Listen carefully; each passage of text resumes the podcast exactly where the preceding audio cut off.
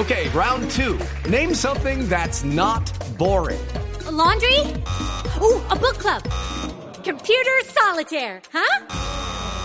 Ah, sorry, we were looking for Chumba Casino.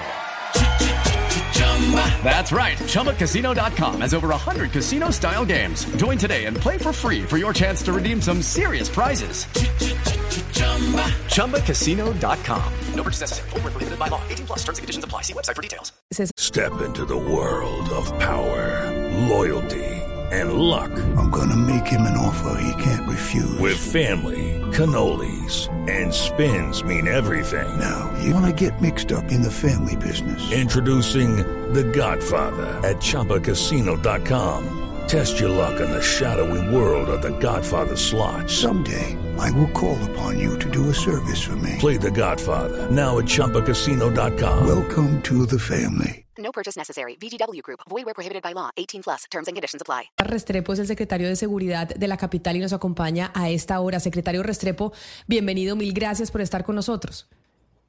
Camila, buenos días. Saludos a toda la mesa de trabajo y a la audiencia.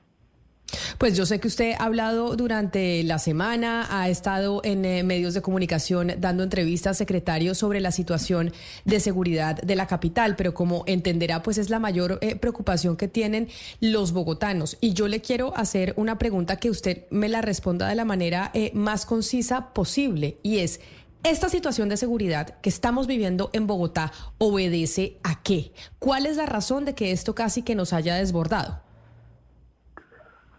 Bueno, habría que decir que el país se enfrenta a unas condiciones de seguridad que se han deteriorado y que durante los últimos años en la ciudad se ha presentado un desajuste de toda la alianza por la seguridad que podría disminuir la probabilidad de eh, ocurrencia de hechos violentos o criminales.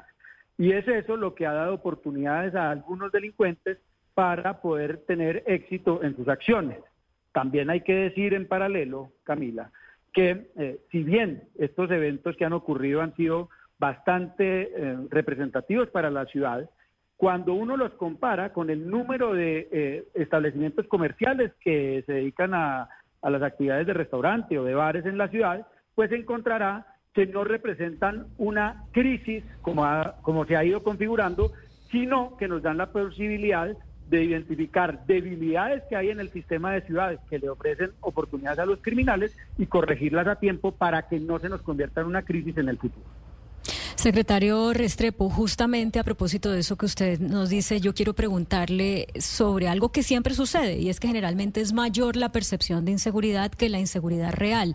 Pero como los casos que hemos conocido de unos meses para acá en Bogotá, pues eh, nos, nos tocan tan cerca, no sé si esta vez no es así, o sea, si esta vez la percepción de inseguridad eh, es corresponde a la realidad o que incluso la realidad de la inseguridad es peor que la percepción. Eh, Sobre ese tema, eh, y como yo escribía antes sobre estos temas de seguridad en, en un medio de comunicación, no puedo cambiar mi opinión, y es que en realidad la percepción de seguridad es lo que representa el estado de seguridad de una ciudad.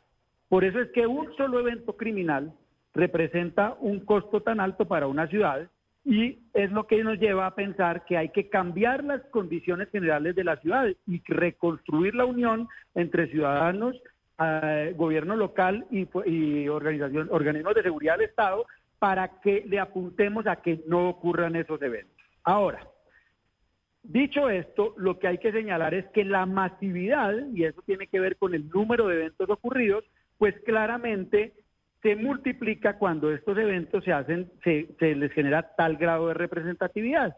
Entonces yo creo que hay que abandonar la discusión entre percepción y realidad, la percepción termina siendo la realidad, y en lo que nos tenemos que concentrar es en corregir los factores de inseguridad que superan eh, la voluntad del gobierno local que llegó hace 38 días a tratar de resolver las debilidades de la ciudad, a ponerse la men- el menor tiempo posible hacia adelante para resolver esto y adicionalmente a integrar a ciudadanos, sector privado, con la fuerza pública para cerrarle espacios al crimen. No podemos perder de vista que durante los últimos cuatro años ocurrieron unos eventos críticos en nuestra sociedad que terminaron generando unas distancias tan grandes entre ciudadanos, autoridades e instituciones que hoy en día los están explotando los criminales. Claro, y frente a eso que usted está mencionando, secretario, pues desde el sector privado, sobre todo desde el sector de los comerciantes, pues surgen propuestas. Y usted que es un experto en seguridad, por eso está en ese cargo. Quiero que me diga qué opina de esta propuesta que surgió después de que se dio el primer robo en la panadería Masa en el norte de Bogotá, en donde Juan Esteban Orrego, el director de FENALCO de la capital, pues dijo y propuso que se le debería permitir a los comerciantes usar armas en defensa propia. Oigamos lo que dijo y quiero que usted lo escuche para que me dé su opinión y si han contemplado en la capital, pues asimilar este tipo de propuestas. A las personas que tienen salvoconducto para portar arma, que realmente lo tienen, se les permita hacerlo, porque hoy hay una restricción y la verdad es una gran ventaja que tienen los delincuentes porque saben que donde vayan no hay nadie que les vaya a responder. Siempre piden que exista un acompañamiento del ejército, que trabajen de alguna manera juntos, que con esto se baja la preocupación, la atención, porque pues, realmente genera más tranquilidad. Y ahí entonces quiero preguntarle su opinión y la de la administración, secretario, y es si ven esta como una propuesta válida y si la han contemplado. Bueno, Camila, aquí, digamos, empiezo por el, por el punto más importante, es que la administración considera al sector privado como un socio fundamental, inexcluible en la construcción de seguridad de la ciudad. Y por eso tenemos un diálogo incluso con el doctor Orrego desde antes de nuestra posesión, tratando de identificar iniciativas y esfuerzos conjuntos para mejorar las condiciones de seguridad, no solo de los comerciantes, sino desde el esfuerzo que hacen ellos y la articulación con la administración para, mejor, para mejorar las condiciones de seguridad de los ciudadanos. Cada idea que el sector privado o que un ciudadano tenga de cómo mejorar la, seguridad en la ciudad es un eh, aporte fundamental para la construcción de nuestras estrategias y líneas operativas. Sin embargo, esas, esas, cada una de esas iniciativas, la responsabilidad de la administración es analizarlas desde el punto de vista jurídico y desde el punto de vista del riesgo que representan para la estabilidad de la ciudad. Las propuestas de FENALCO, de la ANDI, de todos los gremios serán tenidas en cuenta y las estamos revisando a la luz del riesgo y de las restricciones jurídicas o de las habilitantes jurídicos para poderlas integrar en nuestras estrategias. Secretario, usted recordará que Claudia López en 2019 llegó a decir que iba a ser la jefe de la policía eh, cuando hubo problemas de seguridad. Después dijo que no había sintonía con Diego Molano, que el gobierno no le ayudaba, también se peleó con Petro y terminó diciendo que realmente la alcaldesa de Bogotá no tiene mucho poder sobre la seguridad y sobre la policía y el ejército. ¿Eso qué tan cierto es? Y en caso de que usted les vaya bien o mal, desde un punto de vista objetivo, ¿qué tanta culpa y incidencia tienen ustedes en la seguridad de Bogotá y qué tanto el gobierno nacional, independientemente de los nombres o partidos que gobiernen? La gestión de la seguridad local en Colombia es una gestión que está atada de manera eh, irrestricta a eh, las acciones que hagan el gobierno nacional, las decisiones que tome el gobierno nacional, los presupuestos, políticas y estrategias que define el gobierno nacional. Todos esos elementos del gobierno nacional se adaptan en lo local desde el punto de vista de la gerencia y del poder de policía que recae sobre el alcalde, incluso sobre los consejos de las ciudades, poder de policía que eh, lo que hace es determinar la aplicación en el territorio de esas estrategias nacionales. Lo que los alcaldes eh, tienen un poder restringido es en el, eh, término de la comandancia. La comandancia, que es la que define operacionalmente eh, la actuación policial y militar en los territorios, tiene una línea directa hacia el gobierno nacional y ahí lo que se crea permanentemente es un diálogo nación, entidades locales, para hacer que la coordinación del ejercicio del poder de policía que recae en el mandatario local funcione de manera efectiva sin restricciones desde el nivel nacional. Y ese es el trabajo que hacemos mm. permanentemente, tratar de impulsar la coordinación al mayor eh, nivel de efectividad posible para que nuestra comprensión de los problemas locales de seguridad deriven en buenas estrategias comandadas por los comandantes militares y policiales, quienes tienen la experticia operacional para utilizar las capacidades en la lucha contra el crimen, la violencia y en la generación de seguridad y protección para los ciudadanos. Permítame, secretario, insistir en la pregunta que le hizo Camila, porque usted dice, claro, que se va a estudiar, pero ¿le gusta a usted o no la idea de FENALCO de que los comerciantes estén armados en sus establecimientos de comercio? Porque lo que dice claramente el vocero del gremio es que serían armas amparadas, con salvoconducto, legales. ¿A usted le gusta la idea o usted de los partidarios de que las armas deben estar, deben estar en poder de, de los integrantes de la fuerza pública? No, yo como secretario de Seguridad eh, no acostumbro a, opinar sobre mi visión personal, porque mi responsabilidad en este momento es identificar los riesgos que representa una iniciativa y la capacidad jurídica de implementarla, y con esos dos elementos, si, si eh, coincide con la estrategia que la ciudad está pensando, implementarla y si no, dar las explicaciones suficientes a la ciudadanía sobre por qué esas no están. En este momento nosotros todas esas iniciativas las estamos recibiendo y hacemos el análisis jurídico y de riesgo que corresponde. Secretario It's time for today's Lucky Land horoscope with Victoria Cash. Life's gotten mundane, so shake up the daily routine and be adventurous with a trip to Lucky Land. You know what they say. Your chance to win starts with a spin. So go to LuckyLandSlots.com to play over 100 social casino-style games for free for your chance to redeem some serious prizes. Get lucky today at LuckyLandSlots.com. Available to players in the U.S., excluding Washington and Michigan. No purchase necessary. VGW Group, void or prohibited by law. 18 plus terms and conditions apply. Restrepo, por supuesto que uno como ciudadano entiende que ustedes llevan 38 días apenas en el gobierno y que este es un problema muy grande que venía desde atrás.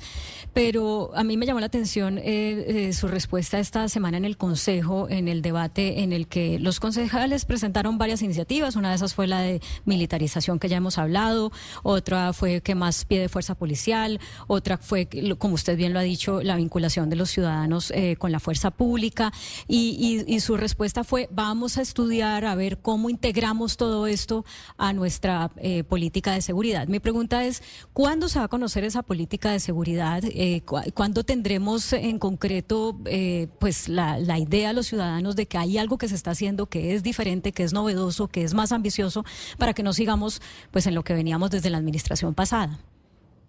Gracias por esa pregunta porque es muy importante ubicarnos en el tiempo institucional. Desde el día 1, la eh, Policía Metropolitana de Bogotá, la Brigada 13, incluso la Fiscalía Seccional, recibió los lineamientos eh, de la programa de gobierno del señor alcalde Galán, de su promesa de gobierno con la que fue elegido, para que la atención operativa de los retos de seguridad, convivencia y justicia en la ciudad se vayan alineando con esas necesidades. Es por eso que el señor general Gualdrón, comandante de la Policía Metropolitana, en la primera semana del año presentó un plan operativo que atiende las urgencias de la ciudad con base en esa promesa de gobierno del señor alcalde. Sin embargo, en lo que tiene que ver con una estrategia propiamente dicha, los tiempos institucionales nos dicen que a finales del mes de eh, marzo, en, en mar- entre marzo y abril, se debe aprobar el plan de desarrollo de la ciudad y en junio el gobierno debe presentarle a la ciudad en un proceso que es de dialogante con el Consejo de la Ciudad y con los ciudadanos la política, el plan integral de seguridad, convivencia y justicia. Esos instrumentos son los que marcan en realidad, en términos de tiempos institucionales, el cambio de eh, la promesa del gobierno convertida en plan de gobierno. No esperamos a ese tiempo, como les digo, desde el día 1 del año y durante los eh, pasados 38 días, hemos estado implementando la promesa de gobierno en un proceso de transición que deja atrás eh, las políticas anteriores y que nos mete de lleno en las nuevas. Esos tiempos institucionales no son definidos por el gobierno, están definidos por la ley y nos toca eh, tramitarlos de la manera más exitosa posible. Las últimas dos administraciones siempre se han quejado, secretario, y nos han dicho que el número de policías para una ciudad como Bogotá es, es insuficiente. En este momento, no sé si nos puede contar cuál es el número de efectivos y si le parece que está bien respecto a la cantidad de la población que tiene Bogotá, si se siente satisfecho o usted le pediría eventualmente al gobierno nacional más efectivos para el futuro. Ese es un problema de la ciudad que tiene décadas. Y habría que decir que hacia el año 2014 o y 2015, 2014, Bogotá es el año que más policías tuvo, cerca de 19 mil, en un esfuerzo grande del gobierno nacional. Pero en general siempre ha tenido un déficit. Si esta ciudad quisiera tener un número de policías que le permitiera generar un esfuerzo más robusto en prevención eh, y en solución de problemas, la ciudad debería tener alrededor de 28 mil policías. Pero al ser un problema que se ha mantenido en el tiempo, lo que nosotros ya sabemos es que desde la nación difícilmente se va a conseguir ese número.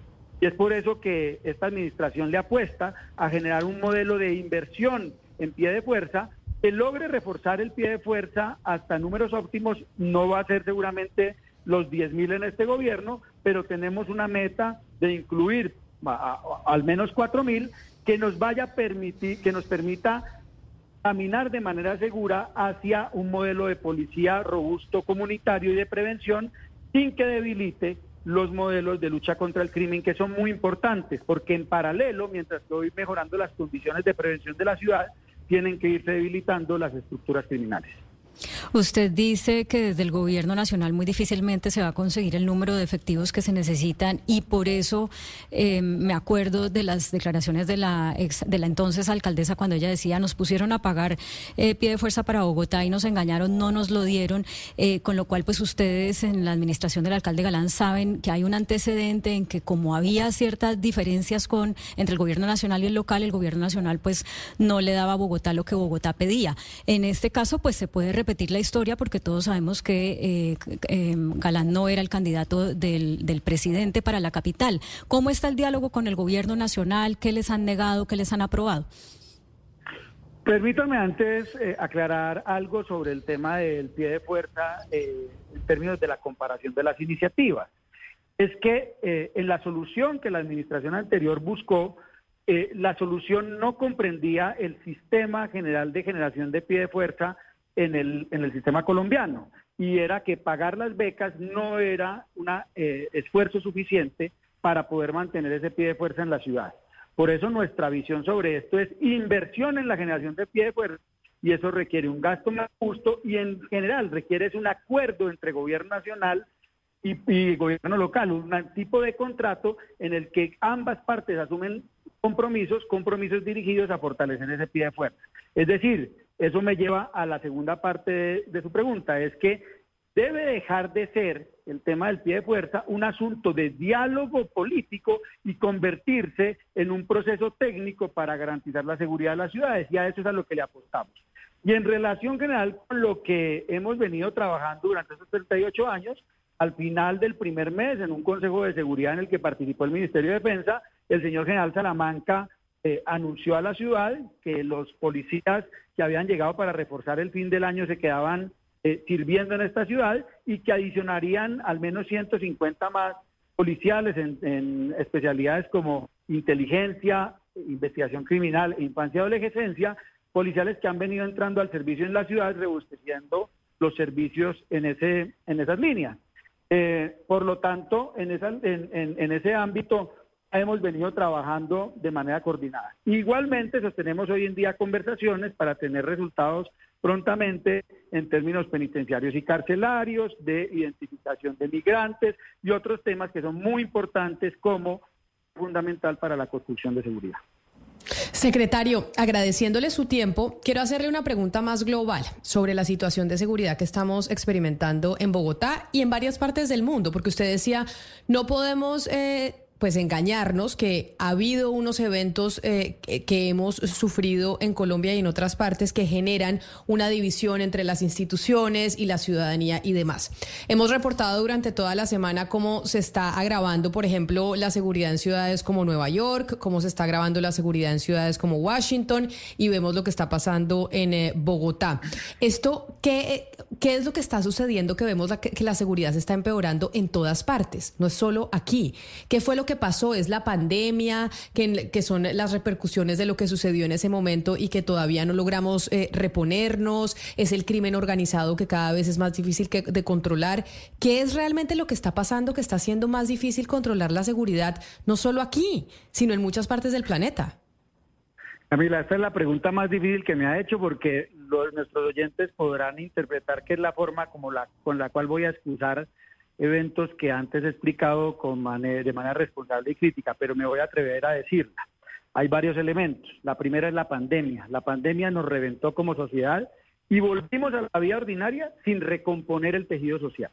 La comunicación, la comprensión de las responsabilidades que cada uno de los actores sociales tienen en el desarrollo y consolidación de una sociedad más sólida. Y yo estoy de acuerdo con ustedes en ese punto.